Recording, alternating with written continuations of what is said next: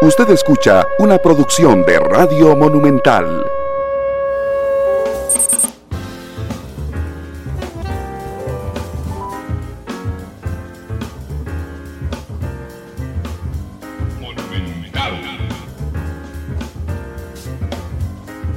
La radio de Costa Rica, 2 de la tarde con 8 minutos. ¿Qué tal? Muy buenas tardes, bienvenidos a Matices. Yo soy Randall Rivera y les agradezco mucho que nos acompañen hoy en el penúltimo programa de la semana, una semana intensa, como todas, noticiosas. Estamos en semana de aniversario, por cierto. Mañana cumplimos nueve años de Matices. Eh, así es que bueno, estamos muy felices de que nos acompañen. Gracias a la gente que está ya en redes sociales acompañándonos. Y yo les recuerdo que estamos en vivo en radio, estamos en vivo en el Facebook de Noticia Monumental. Estamos en Canal 2 esta noche y estamos en los servicios de podcast en Spotify, Google Podcast y Apple Podcast. Así es que muchas gracias por estar con nosotros. Pueden mandar sus saludos como Marco Vargas, que nos acaba de saludar de primero. Pueden hacer sus preguntas, su opinión, eh, todo lo que gusten a través de la democracia comunicativa que nos permite la tecnología. Fernanda Alvarado es docente investigadora de la Escuela Estadística de la Universidad de Costa Rica, porque eh, esta semana, ayer particularmente, se presentó el índice de confianza del consumidor que prepara la eh, escuela y que nos permite de alguna manera, digamos, tener un termómetro de cómo va la cosa de la confianza de la gente. Eh, y es algo que voy a reiterar varias veces durante el programa. Fernanda, bienvenida, ¿qué tal? Gracias por estar con nosotros. Hola, Randall, muchas gracias de nuevo por, por la invitación y por darme el espacio. Muchas gracias primero, ¿cómo lo miden y qué miden? Porque yo insistí en la confianza, porque, digo, es un, es, un intangible, yo no podría, no, no es un intangible, pues ustedes lo miden. Está basado en intangibles. ¿En qué percibo yo que me haga sentir confiado o no eh, de la economía nacional? ¿Cómo lo miden y qué miden, Fernando? Exactamente, sí, bueno, la, la confianza, este, este mm, concepto de la confianza del consumidor, en realidad eh, se empezó a hablar de él como en, los años 50, allá en Estados Unidos, que un economista y psicólogo dijo, bueno, mira, yo creo que es que la gente, antes de comprar, estamos viendo y examinando la economía desde el punto de vista de las compras y de, de los negocios y todo eso, pero la gente, antes de realizar esa compra, tiene que pasar como por el proceso de sentirse seguro de que puede gastar ese dinero, ¿verdad? Entonces, esa es, ese es el, de, ahí viene como esa, esa, ese, ese concepto de la confianza del consumidor, de que antes de que yo realice la compra, tengo que estar confiada que yo puedo gastar ese dinero. Entonces, la confianza del consumidor, si lo vemos desde ese punto de vista, em, viene a medir una parte de los gastos de los hogares. Entonces, los gastos de los hogares se pueden dividir en gastos eh, discrecionales y en gastos no discrecionales. O sea, los gastos no discrecionales pueden ser la comida, por ejemplo, pagar los recibos, agua, luz, teléfono, todas estas cosas que no me puedo quitar encima, que son básicas para que yo pueda sobrevivir y vivir en sociedad, digamos, los, buses. Los gastos discrecionales, sí, esos varían. Esos son aquellas cosas que dependiendo de mi ingreso y de mis expectativas sobre la economía, yo voy a digamos, cambiarlos. Entonces, podemos tener personas optimistas hacia la economía que dicen, sí, yo creo que la cosa va bien, estoy bien, me voy a lanzar a comprarme un carro y adquirir deuda. O podemos tener personas pesimistas que más bien, por ejemplo, en periodo de pandemia, eh, dijeron, no, mira, no sabemos qué va a pasar, mejor los ahorros que tenemos los dejamos guardados por si alguien pierde el empleo, por ejemplo.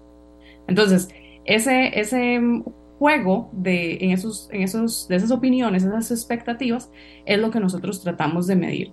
Entonces, se dice que de hecho la confianza del consumidor viene a ser un, poquito, un pelito adelantada a la economía en sí, porque entonces nosotros vemos el, el, comportamiento previo a que las personas realicen estas, estas compras o eh, eh, todos estos comportamientos. Te prevé la decisión. Exactamente. Sí, que, que, es una, que es la respuesta más humana, digamos, a cuando uno dice, este no es el momento, este sí es el momento. Y está basado simplemente en una cosa, digo, no una cosa, una emoción que es la percepción, pero que no lo podemos explicar, no es que nos sentamos a hacer un Excel cada vez que decimos que no hay un momento, si hay un momento con los gastos.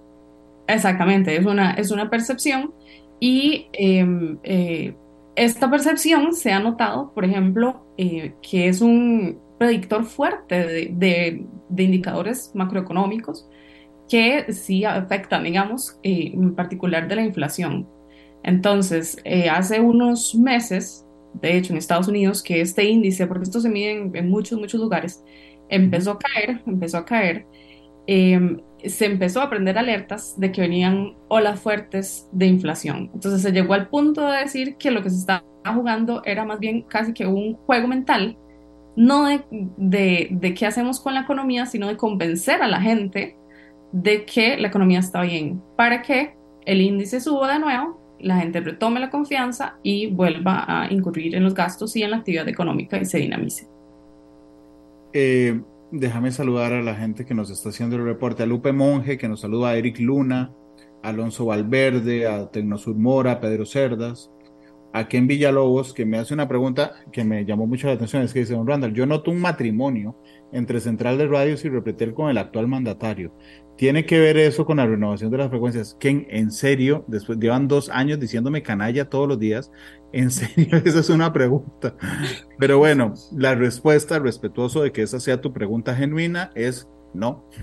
De hecho, lo que pasa es que, así como yo me parece terriblemente peligroso para la democracia eh, que a la prensa nos ataquen como canallas, y tal vez se malentienda que, que, que informar balanceadamente sea un matrimonio. Yo defiendo que, por lo menos el medio que yo dirijo aquí en Noticias Repretel, y estoy seguro que también lo hace Noticias Monumental, eh, informa balanceadamente.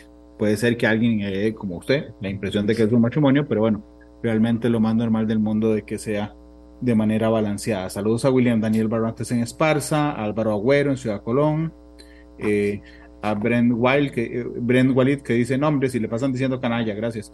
A Guillermo Barbosa, a Ana Luna en Belén, a Mariano Rodríguez, a Luis Soto, Mariano Rodríguez, y a Ivania Ramírez, que dice que muy buen tema el de hoy.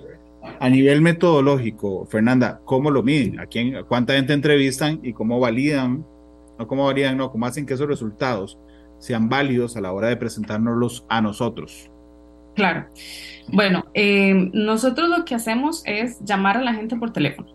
Entonces, no es que tenemos, porque también nos han, a veces cuando la gente nos responde nos dice eso, no es que tenemos los números de todo el mundo y de ahí los, los sacamos, sino que, eh, digamos, lo que nosotros tenemos es eh, los primeros cuatro números, que eso, bueno, gracias a la SUTEL los, los logramos tener, y los otros los generamos de forma aleatoria.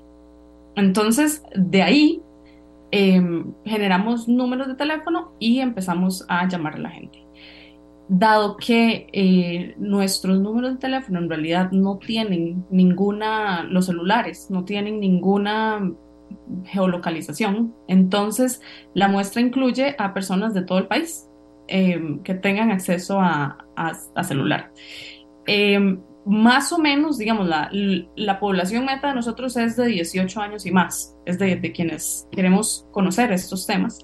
Y más o menos la cobertura de celular en el país es de un 97%, más o menos.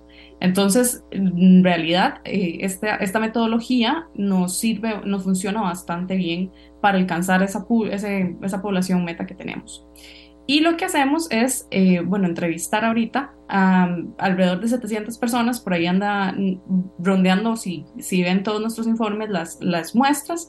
En esta ocasión entrevistamos a 717 personas de todo el territorio nacional, que son seleccionadas aleatoriamente. De hecho, estas 717 personas mayores de 18 años en todo el territorio nacional, por supuesto usuarias de teléfono celular, porque es así como se contactan, se realizó entre el 2 y el 15 de febrero. El error de muestreo se sitúa en más menos 1.8 más menos 1.8 y en 3 y en más 3.7 para los puntos para eh, puntos para porcentajes, nivel de confianza es del 95%. Eh, ¿Qué encontraron en el índice de confianza del consumidor, eh, Fernanda? Bueno, el índice de confianza del consumidor se los pongo así. Al final, eh, se compone de cinco preguntas y nosotros con esas eh, respuestas a esas cinco preguntas, al final generamos una como una nota y la nota va de 0 a 100. Entonces, entre más alta sea, representa más confianza en la economía de esa percepción de confianza. Y entre más baja sea, eh, pues representa menos confianza. Lo que hemos encontrado es que desde el año pasado, o sea, en los últimos seis meses, desde noviembre, en la medición de noviembre y en la medición de febrero, ha habido un incremento estadísticamente significativo, o sea, que es bastante grandecito, em, de la confianza de los consumidores. Y nos estamos posicionando ahorita en un 47.8 puntos. Que bueno, todavía está por debajo del 50, pero hay varias cosas que rescatar. Uno, que eh, el aumento ha sido sostenido por seis meses, eso es bastante, está bastante bien. Y lo otro es que este es uno de los valores más altos que ha alcanzado el índice en toda la serie de, de mediciones que hemos hecho desde el año 2002. Entonces, nunca hemos pasado más allá como del 52. Entonces, este está bastante cerca a esos puntos máximos que hemos tenido, que tuvimos uno en el mayo del 2014 y tuvimos otros en el 2008. Eso fue, ese es el, el digamos, el, el, principal resultado de ahorita.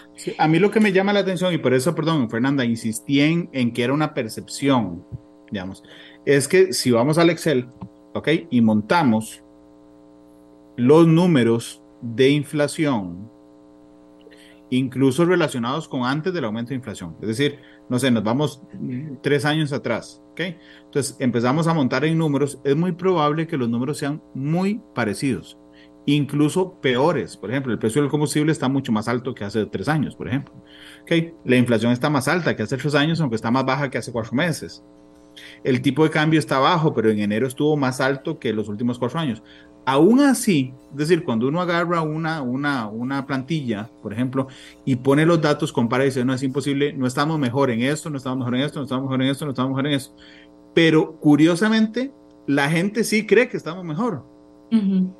Y no solo, no solo la gente cree que estamos mejor, sino mucha gente más cree que estamos mejor. O sea, es decir, el cambio de hace cuatro meses a hoy, pero cuando vos nos relatas, digamos que históricamente, si, tiene, si, es, si es un punto bastante alto, es que la gente cree, por lo menos empata en las tres ocasiones más importantes en que la gente ha sentido que está más confiada para consumir. Fernanda, eso me llama tremendamente la atención. Sí, de hecho, en la última conferencia de prensa que dimos en noviembre, eso fue lo que, una de las cosas que, que uno de tus colegas me llamaba, me, me, decía, justamente, o sea, hay proyecciones incluso de varios entes económicos que nos dicen que no vamos a crecer tanto. Entonces, ¿de dónde viene esta confianza? Em, pero es la, es la percepción definitivamente de la gente.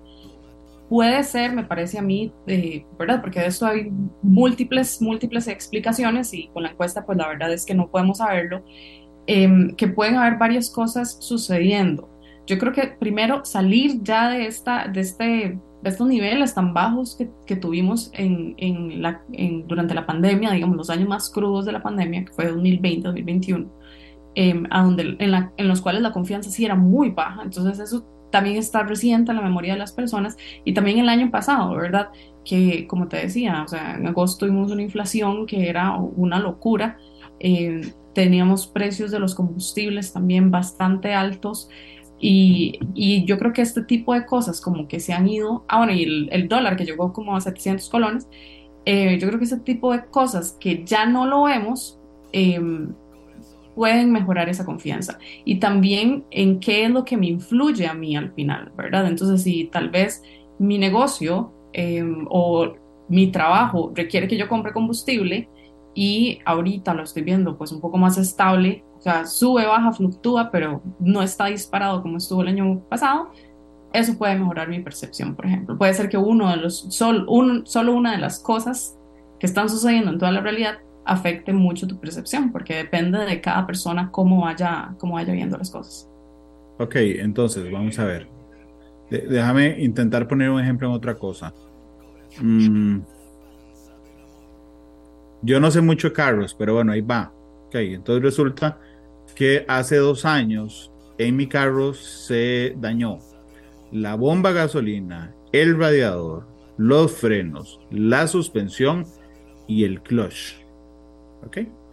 Hace cuatro años no tenía nada de eso dañado, pero el carro ya estaba viejito. Entonces, digamos que hace cuatro años mi nivel de, de sentirme a gusto con mi carro y confiado con mi carro, de 1 a 10 tenía un 7, porque yo decía, mm, está viejito, ya está muy kilometreado. Cuando se dañó todo eso, mi índice bajó a 4. ¿Ok? Porque todo estaba malo. Los frenos, la bomba gasolina, el radiador, todo. Resulta que hace un mes solo tiene tres cosas malas. Los frenos, el clutch y la bomba gasolina. Todo lo demás ya lo arreglé.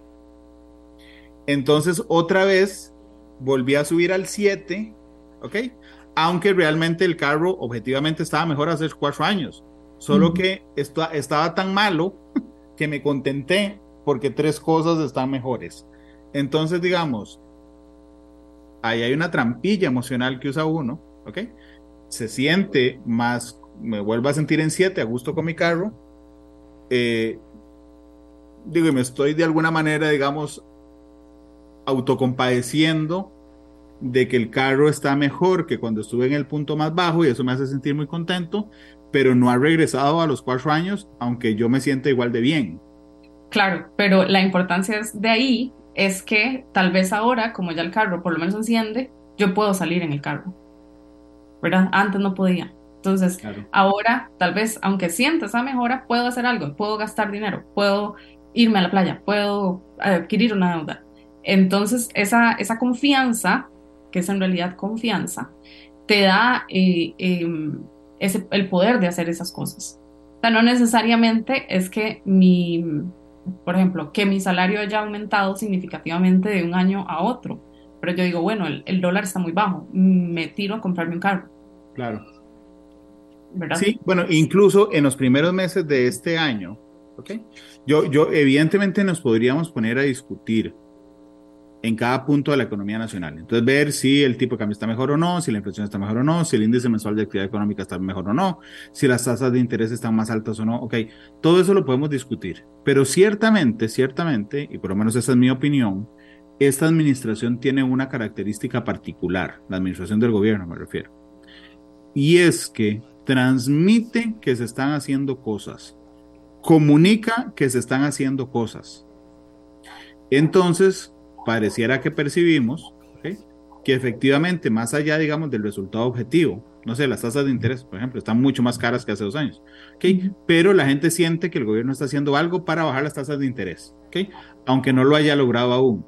Esa, ese, ese relato público que se ha generado de que estamos haciendo cosas para mejorar la situación, incide también, Fernanda, te pregunto, en lo que podría ser un, el resultado de, del índice de confianza.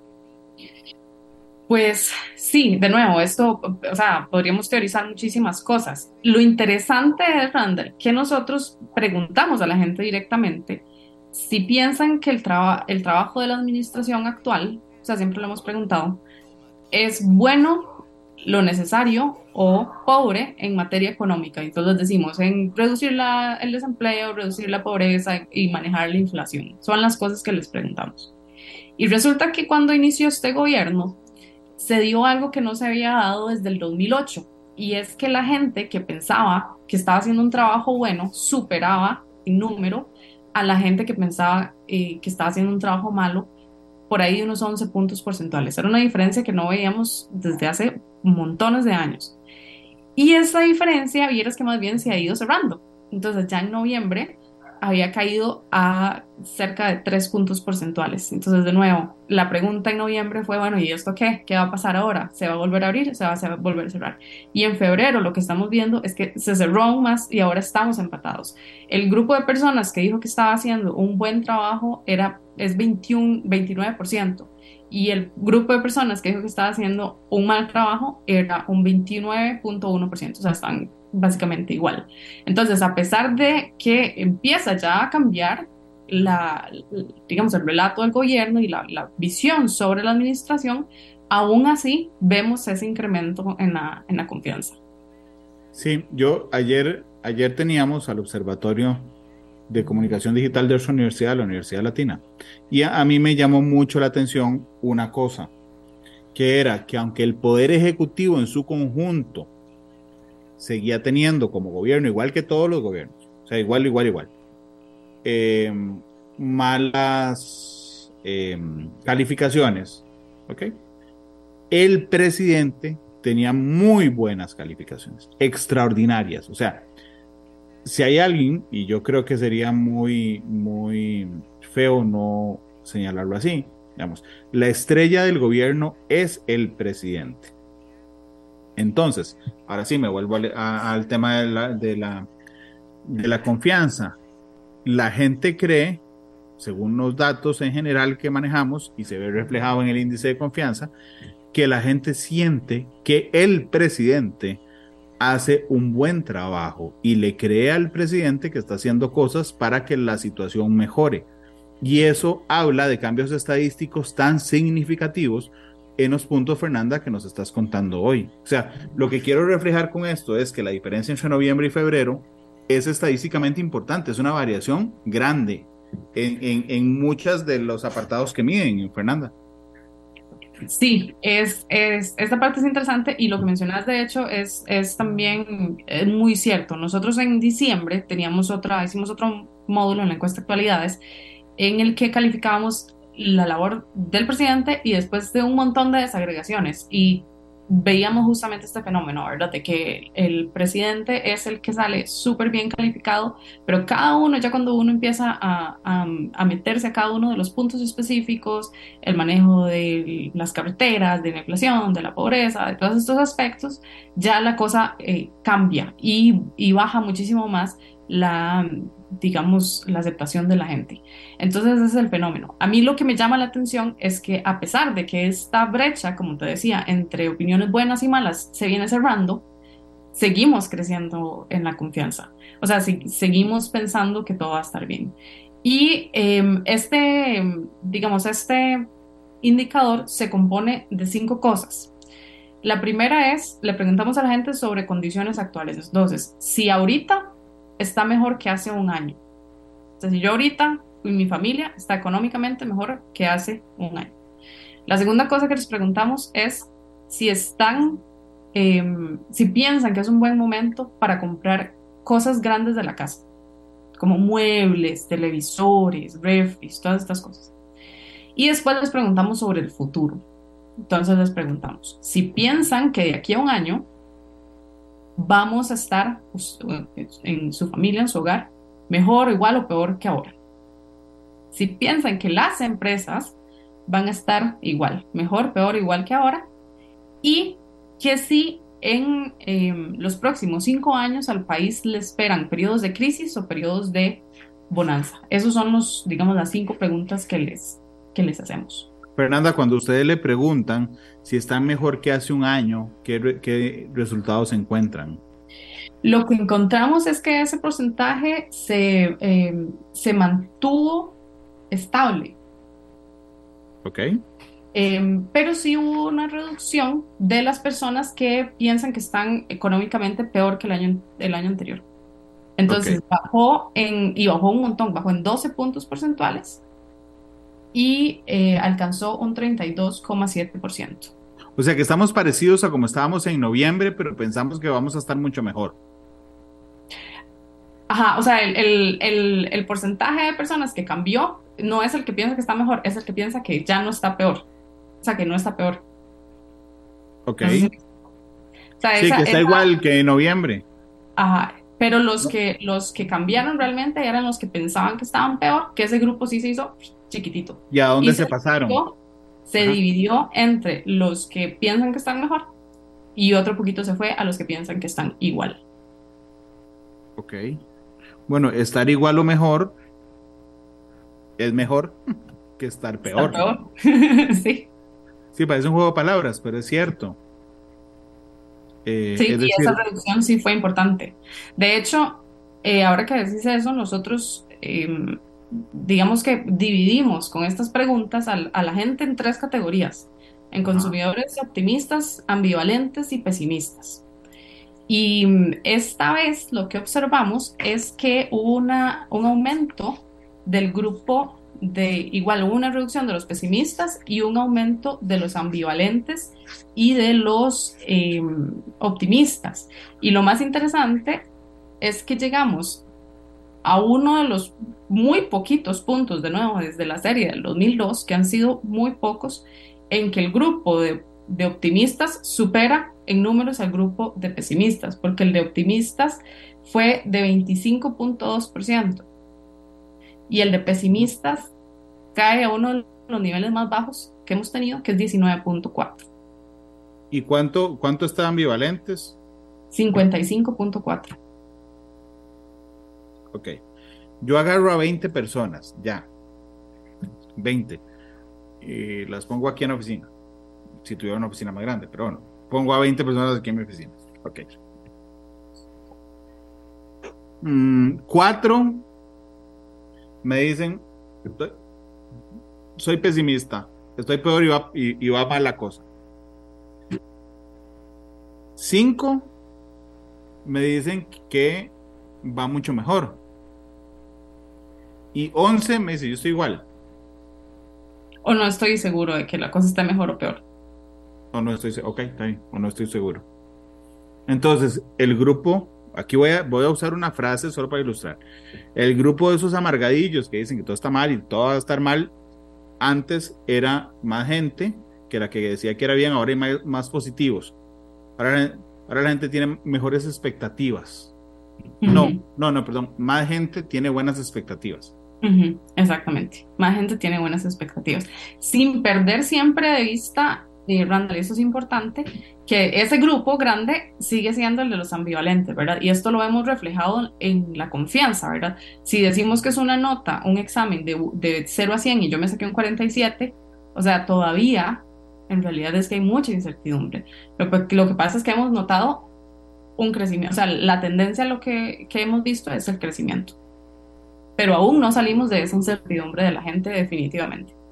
Ok, sí, pero se han reducido, se redujeron los pesimistas, eso me parece fundamental, sobre todo entendiendo, y perdón, no quiero invadir, por supuesto, los estudios de ustedes con estudios de otros lados, pero digamos, como ciudadano externo, incluso como, digamos, alguien que ve la realidad todos los días porque es mi trabajo, uno nota, digamos, cuando uno analiza el tema económico, el tema social, el- la percepción que hay en redes sociales, digamos, varias cosas, uno empieza a notar que en todo hay mejoras, ¿verdad? Y entonces eso habla de la integralidad, insisto, de un mensaje que a mi gusto parece presidencial, no de gobierno, sino presidencial, es don Rodrigo, digamos, el que lo logra, es un mensaje de que las cosas caminan.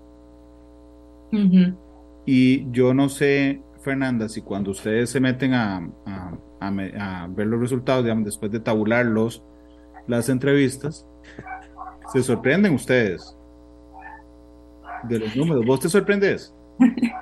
Sí, yo en realidad siempre, creo que la primera vez que me sorprendí fue en recién entrado don Rodrigo al gobierno, porque obteníamos datos que reflejaban justamente esa, esa reflexión que haces sobre la figura presidencial, ¿verdad? Entonces teníamos una figura presidencial súper bien calificada, pero al mismo tiempo teníamos un aumento en el porcentaje de personas que pensaba que iban a subir la pobreza y que iba a subir el desempleo. Entonces eso no tenía como mucha lógica desde un punto de vista, digamos, objetivo, ¿verdad? De que sí, yo en realidad espero que el gobierno está haciendo un buen trabajo, no espero que suba el desempleo, no espero que suba la pobreza, ¿verdad?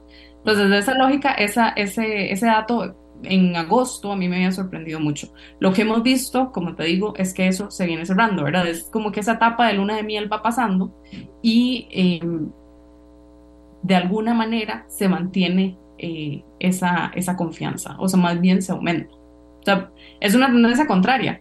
Viene la, la percepción del trabajo bueno para abajo, pero al mismo tiempo va aumentando la confianza en la, en la economía. Yo también creo que se ha logrado en los últimos meses algo que no se había logrado antes, y es explicar con más facilidad las afectaciones. Alguien aquí me, me mandó para el infierno, literalmente, porque me puso usted no entiende que las tasas de interés tienen que ver con algo externo. Sí lo entiendo y siempre lo he entendido, pero también tiene que ver con que eso incide en la percepción. Lo que a mí me agrada muchísimo es que más gente entienda que es un elemento externo. Eh, alguien me decía eh, en los últimos días, es que al presidente se le, se le pegan pocas pulgas. Es completamente cierto. Pero si, si intentamos ver por qué es, yo creo que ha habido un esfuerzo, que yo reconozco y celebro, de explicar cuándo los fenómenos nos están afectando. Okay. Hoy, 9 em, de marzo, casi nadie se animaría a decir que la inflación subió por culpa de este gobierno, independientemente de cuál sea. La inflación subió porque las materias primas subieron por la guerra, entre otras cosas, por la guerra en eh, Ucrania. ¿okay? Decir, pero hoy, hoy, hoy yo siento que más gente entiende eso y entonces se para, digamos, ese fenómeno de la percepción mm, de cómo van las cosas. O por ejemplo, la las tasas de interés, otra vez, las tasas de interés suben como una medicina a esa inflación. ¿Ok? Porque esa es la medicina tradicional. Le sube la inflación, usted sube las tasas de interés. ¿Ok? Entonces todos pareciéramos entender mejor que las tasas de interés son momentáneas, el aumento en tasas de interés es momentáneo porque es la medicina a la inflación que estamos tomando. Y eso me parece, eh, Fernández, que si yo entiendo que esto no lo midan con un, con un número en particular en el estudio, pero, pero vos coordinar la investigación y por eso me interesa muchísimo tu opinión en esto. Pareciera que más gente deja de tomar en cuenta esos factores externos a la hora de calificar la confianza que tienen en un trabajo que se está haciendo en economía? Bueno, eso es una gran pregunta de investigación. Es una pregunta que vamos a medir con mucho gusto. Porque sí, con, con esta encuesta realmente, o sea, la causa... por, eso me brinqué la encuesta y te dije, yo sé que ustedes no lo miden, pero quisiera ver si lo percibís. La, la, sí, la, la, causal podría ser cualquier cosa, es que es, es, es muy difícil, ¿verdad? Em, pero sí, sí notamos esas tendencias. De nuevo, o sea, yo, yo apelo a que también hay cosas en la, ¿verdad? A que seguimos, o sea, que sigamos en, en su vida, pero es que estamos muy mal en la pandemia también, ¿verdad? O sea, tal vez no perder de, de, vista ese, ese, como ese retrato de la economía que tenemos muy reciente, ¿verdad? Entonces vamos subiendo, vamos progresando. La levantada de la confianza del consumidor viene sucediendo más o menos desde agosto del 2020. Ha ido subiendo, fluctuando un poco, bajando, subiendo, pero en los últimos seis meses sí se ha dado como un aumento más, digo, más fuerte porque ha sido significativo seis, por seis meses. Entonces, eso es lo, lo, lo que vemos. Ahora, de nuevo, o sea, tenemos un grupo de violentes que es la mayoría de gente, o sea, más del 50, 55%. Entonces tenemos más de la mitad de la gente que aún tiene reservas sobre la economía, ¿verdad? Y eso, y aunque sean por factores externos, me hacen a mí tener reservas a la hora de gastar. Por ejemplo, si yo sé que la cuota de la casa me la van a subir porque las tasas de interés están subiendo, entonces de, ya no me, puedo, no me puedo endeudar más. Ya no puedo tal vez pagarme el viaje que quería, no voy a cambiar de computadora todavía etcétera. Ese, ese tipo de cosas, ¿verdad? Entonces, todavía, a pesar de que sigamos viendo un aumento, eh, que ojalá que, continúe, sí hay que tener en cuenta que sigue siendo, o sea, sigue reflejando una, una incertidumbre importante. Sí, vos, vos, perdón, que te hago una pregunta relativamente personal, bueno, muy personal. ¿Alguna vez has sufrido una lesión que te impida caminar? Sí, me esguincé, me esguincé un... Te, te un tobillo. Sí, y no pude caminar como por 15, por 22 días tuve que andar en muletas. Te, te, voy a usar de ejemplo si me lo permitís. Claro. Antes del esguince podías caminar bien. Pero no, digamos, no era algo que te detuvieras a pensar cada hora, hey, qué bien camino, hey, qué bien camino, qué dicha que camino, gracias al cielo, Dios, lo que vos quieras, al destino que camino. ¿okay? Después tenés el esguince y pasas a no caminar. Y empezás a entender lo importante y lo valioso que era caminar. Entonces, después, 20 días después del esguince, das tres pasitos y te sentís mucho más consciente cuando das tres pasitos y, estás toda feliz porque diste tres pasitos. Otra vez, igual que el carro, no es que camines mejor que antes, simplemente que, que llegaste a tal nivel de bajonazo, no caminar, que tres pasitos vuelven a ser importantes para vos. Y es parte, digamos, también del rebote que hace la economía normalmente, teóricamente, digamos, después de, de una caída como la de la pandemia, pero que también incide en la confianza. Sí, exactamente.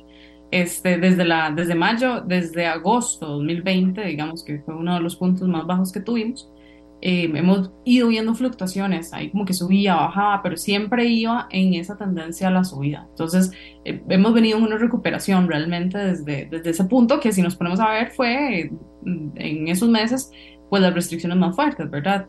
Eh, abril, por ahí de abril era cuando no se podía, creo que podíamos circular un día a la semana, todavía no, no, se podían hacer reuniones, todo ese tipo de cosas, los, los negocios, muchos que, tuvieron que cerrar por restricción sanitaria, entonces eh, todo, se va, todo se va recuperando y eh, vamos, vamos sumando esos puntitos, ¿verdad? Em, sí, también es, es interesante esta, esta otra parte de que la gente piensa que está, o sea, que, que va creciendo el grupo de personas que piensan que desde hace un año, eh, ¿verdad? Estoy mejor, o estoy igual al menos, pero no estoy peor. Son las 2.45. Eh, entre hombres y mujeres, ¿cuál es la diferencia en confianza, Fernanda? Ese fue uno de los resultados eh, más interesantes, creo yo, eh, que nadie lo ha resaltado, de hecho, sobre este informe. Y es que encontramos que la diferencia entre hombres y mujeres llegó a un punto máximo de nueve puntos. Entonces, los hombres generalmente siempre habían tenido una confianza ligeramente eh, mayor a la de las mujeres, pero nunca había em, empezado a eh, divergir tanto, digamos.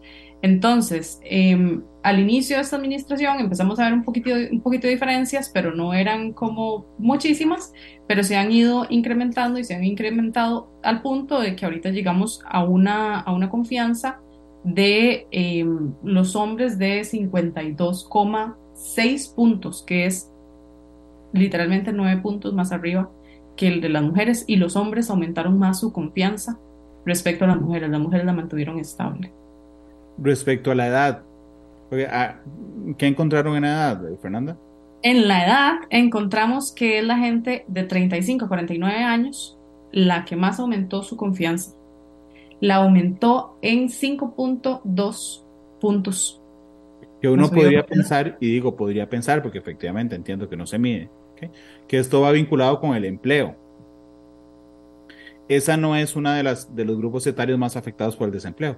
Los grupos etarios, según el INEC, más afectados por el desempleo son los jóvenes jóvenes, es decir, de, de 15 a 25, y después de, de, los 45. Entonces, digamos que los que, que por edad, ¿okay? la gente que tiene más confianza es la que, eh, digamos, no podría hacer esa inferencia directa, pero coincide con el grupo de quienes tienen menos desempleo.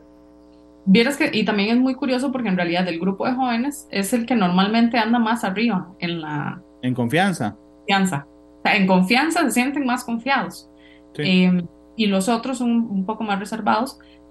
Me parece, puede ser, eh, de nuevo, y eso es solo una opinión, que podría ser porque ya estamos más eh, pensando un poco más en lo que ya hemos visto pasar, ¿verdad?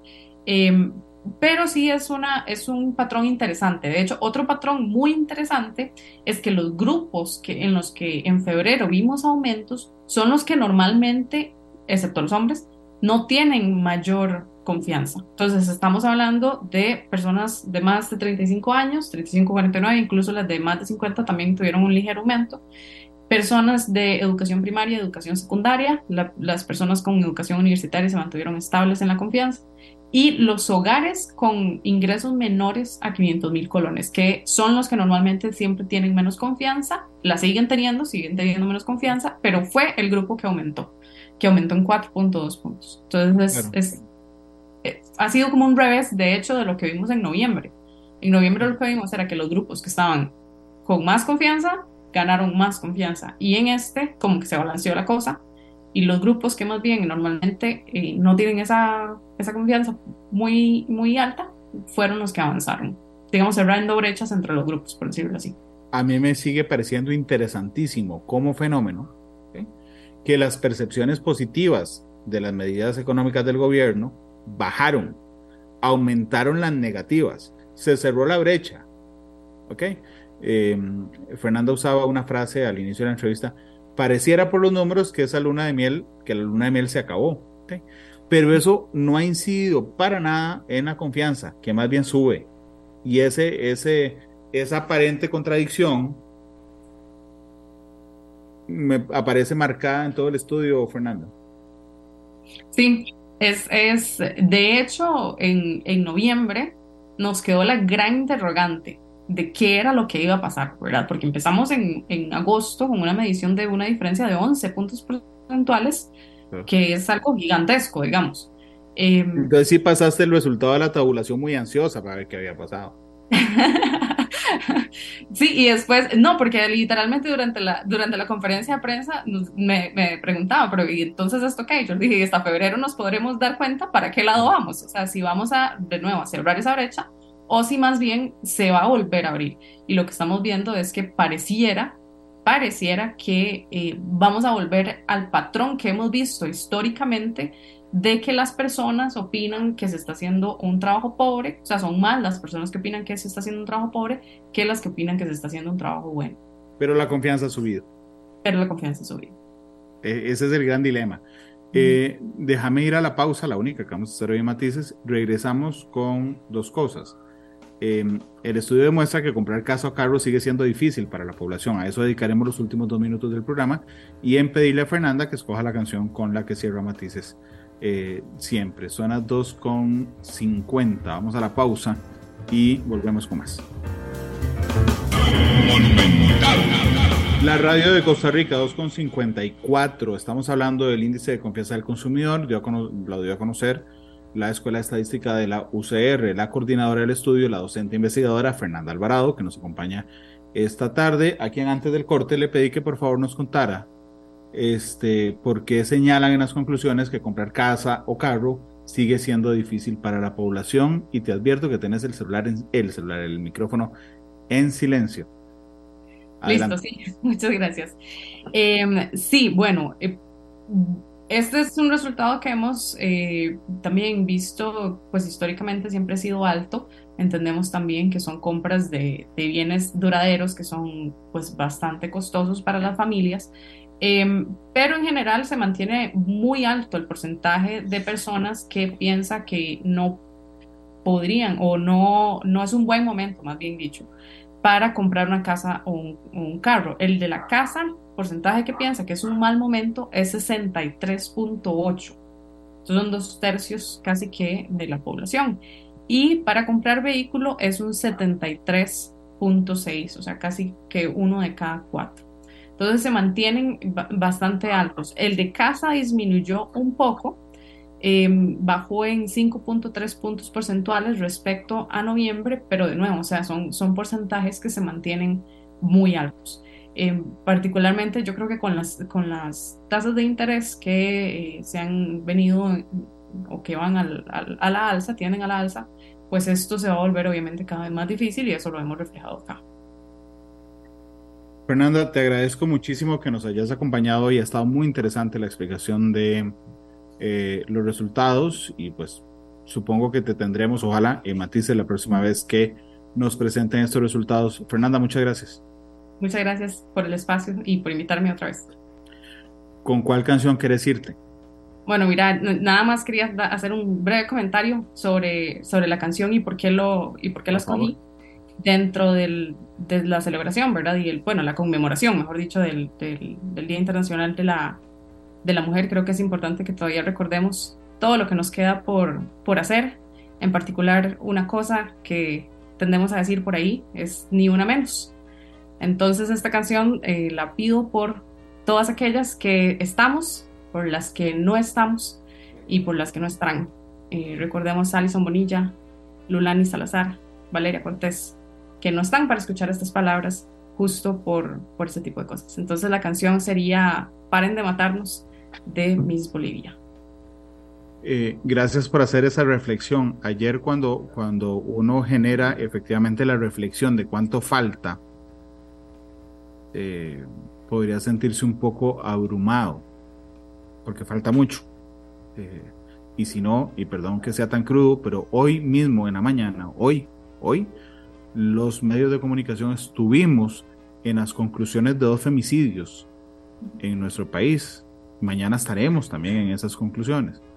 Y mm, parte de los nombres, digamos que Fernanda señala, nos recuerdan muy cruelmente que hay muchísimo que hacer. Y aunque sea abrumador saber que hay muchísimo que hacer, la verdadera reflexión de ayer son dos cosas. Uno, que no podemos dejar de hacer, ¿verdad? Y segundo, que no puede ser solo una reflexión del 8 de marzo. Eh, así es que Fernanda, muchas gracias. Muchas gracias de Que estés muy bien. Vamos, con la, canción de, vamos con la canción de cierre, son las 2.58. Eh, gracias por estar con nosotros. Feliz tarde. Igualmente. Este programa fue una producción de Radio Monumental.